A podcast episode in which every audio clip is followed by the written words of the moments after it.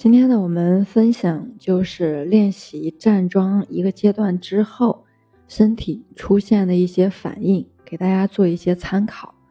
那练习一个阶段之后，有的人他食量大增，睡眠加深了，同时会出现四肢轻度的一个酸痛或麻胀的感觉，这个呢是练功中的一个正常的反应，不必介意。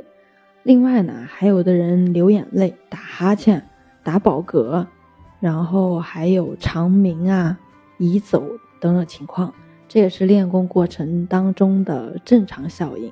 有慢性病的人呢，在患处会有一个发热、酸、麻，包括胀、痛等等，这都是好情况。当然，对这些情况我们不要刻意去追求，来者不拒，去者不留就好了。经过三个月到半年左右的站桩练习之后呢，会逐步感觉到自己精力旺盛，头脑清爽，行步敏捷，全身放松。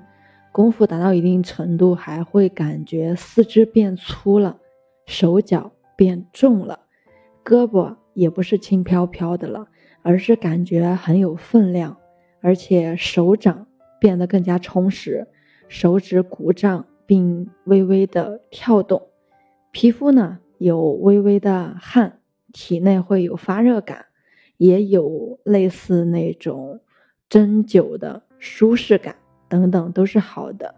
这些啊都是站桩训练在身体内部和精神方面引起的一个好的正常的反应，是我们功力增加的一个情况。有没有出现某种偏差的呢？也就是我们所说的站桩的异常效应呢，有有的人在站桩的时候前后左右剧烈的摇动，或者说是站着站着比较困倦，想要睡觉。站桩之后呢，胸背啊、腰腿啊、肩胯等某些部位酸痛，而且有的人有一个僵硬、紧张，乃至胸闷。心慌，那这些情况呢，都必须要去纠正我们的桩架，然后自己一定要去克服的。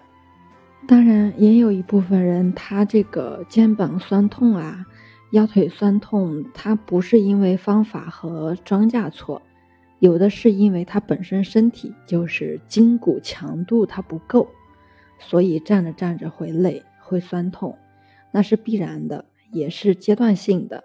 累过去不累了，这就正常了。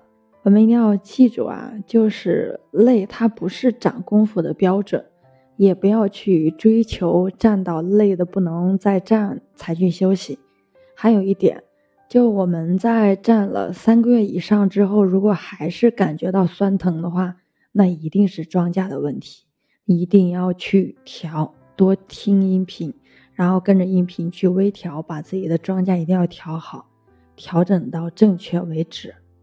我们就是在拉筋的程度啊，是要感觉有一点张力或微酸，但是绝对不是痛，绝对不是痛的那个程度，有张力感或者是酸，就是肌肉感觉肾经元正确的反映出拉筋的成效了。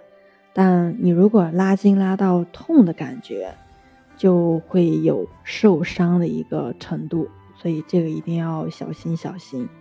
另外就是战争中一个颤抖，颤抖其实是好事情，然后出汗也是好事情，不必过度的去担忧。出完大汗之后会出臭汗，出完臭汗最后出细汗，出完细汗出的是香汗，到了只是细细出汗，但是不疲不喘，这就进门了。最后还有一点，就我们一定要知道啊，我们站桩讲究无过不及，无过就是不要超过，不要超过一定的度，超过一定的度的话，它是会损伤身体的。不及呢，就是指我们的一个桩架，就是动作姿势没有做到位，那你练的效果就会差，就练三个月以上，身体没任何反应，这样也是不对的。那每个练功的人，如果说你的姿势不正确了，意念调配的又不合理了，那你造成身体某个部位它有损伤，那是必然的。每个人我们身体状态不一样，所以造成的伤害和自身的一个感受也不太一样。受了损伤，一般人还感觉不出来。功身不明理，必定伤身体。没有明理，就不能一味的去苦战，一味的去苦练。最后一点啊，就是练习站桩过后的疲累，涉及到一个养的问题。有前辈说，守得住功还要会养，练功不懂养，百练功不长。既要明理会练，又要得法懂养。不会练就不会养，不懂养就会伤身体。会练会养才能够成功。那何为养？何为伤呢？